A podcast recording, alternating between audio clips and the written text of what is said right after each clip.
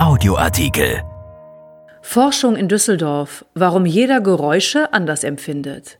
Der eine liebt die Stille, der andere mag es lauter.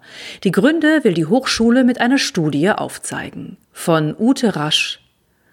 Geräusche sind der Sound des Alltags. Sie fiepen, brummen, knistern, knallen, rauschen. Manche sind angenehm, die meisten nervig. Aber liegt es nur an der Lautstärke, ob sie als störend empfunden werden? Wie wir auf Geräusche reagieren, liegt oft an unserer Einstellung und an der Situation, in der wir gerade sind, weiß Siegbert Versümer. Der Akustikingenieur arbeitet im Institute of Sound and Vibration Engineering der Hochschule Düsseldorf und ist dem Klang unserer Zeit auf der Spur und wie Menschen darauf reagieren. Soeben plant er eine große Studie, bei der er wieder ganz genau hinhören wird. Von einem Presslufthammer dürfte sich jeder gestört fühlen, vom Vogelgezwitscher im Wald wohl niemand. Aber damit endet bald die Gemeinsamkeit. Denn der eine schätzt es, im Großraumbüro zu arbeiten, während Kollegen telefonieren oder miteinander reden, der andere würde sich in dieser Umgebung am liebsten Kopfhörer überstülpen, um sich konzentrieren zu können. Was für den einen unerträglich ist, empfindet der andere als ganz normal. Geräuschempfindlichkeit ist ein Persönlichkeitsmerkmal, so Versümer. Wer eher extrovertierter ist, mag eine grundsätzliche Geräuschkulisse und lässt beim Arbeiten am Computer nebenbei noch den Fernseher laufen. Der Introvertierte sehnt sich nach Stille und gilt in seiner Umgebung oft als überempfindlich.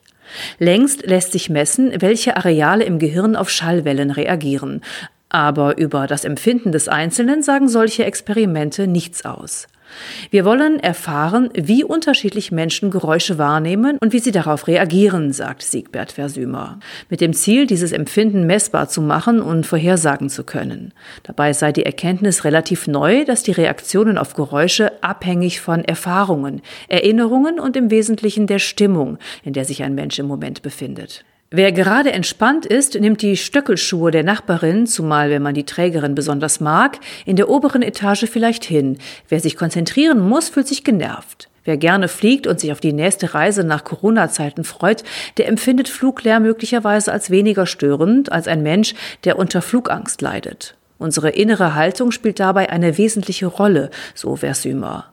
Und Geräusche, die uns vertraut sind, wie das Brummen des Kühlschranks, werden häufig gar nicht mehr wahrgenommen, wohl aber die plötzliche Stille, wenn das Geräusch aussetzt. Solche Fragen sind auch für die Industrie interessant, in deren Auftrag der Akustikingenieur gelegentlich forscht. Da möchte Weiland beispielsweise wissen, welches Heizungsgeräusch von Kunden akzeptiert wird und ab welcher Lautstärke Reklamationen zu befürchten sind, die teuer und rufschädigend sind. Deshalb haben viele Unternehmen eigene Akustikabteilungen, für die die Wissenschaft wichtige Erkenntnisse liefert. Dazu zählt auch das Schweizer Unternehmen Geberit, das Bäder konstruiert und dabei Erkenntnisse erhofft, wie leise ein Toilettendeckel zuklappen oder das Wasser in der Badewanne abfließen sollte, damit sich der Nachbar nicht gestört fühlt.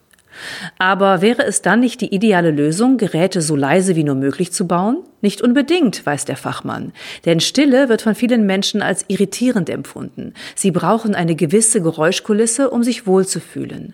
Zwar wird von Mixern oder Spülmaschinen erwartet, dass sie möglichst geräuscharm arbeiten, andere Produkte macht dagegen erst ein bestimmter Klang unverwechselbar.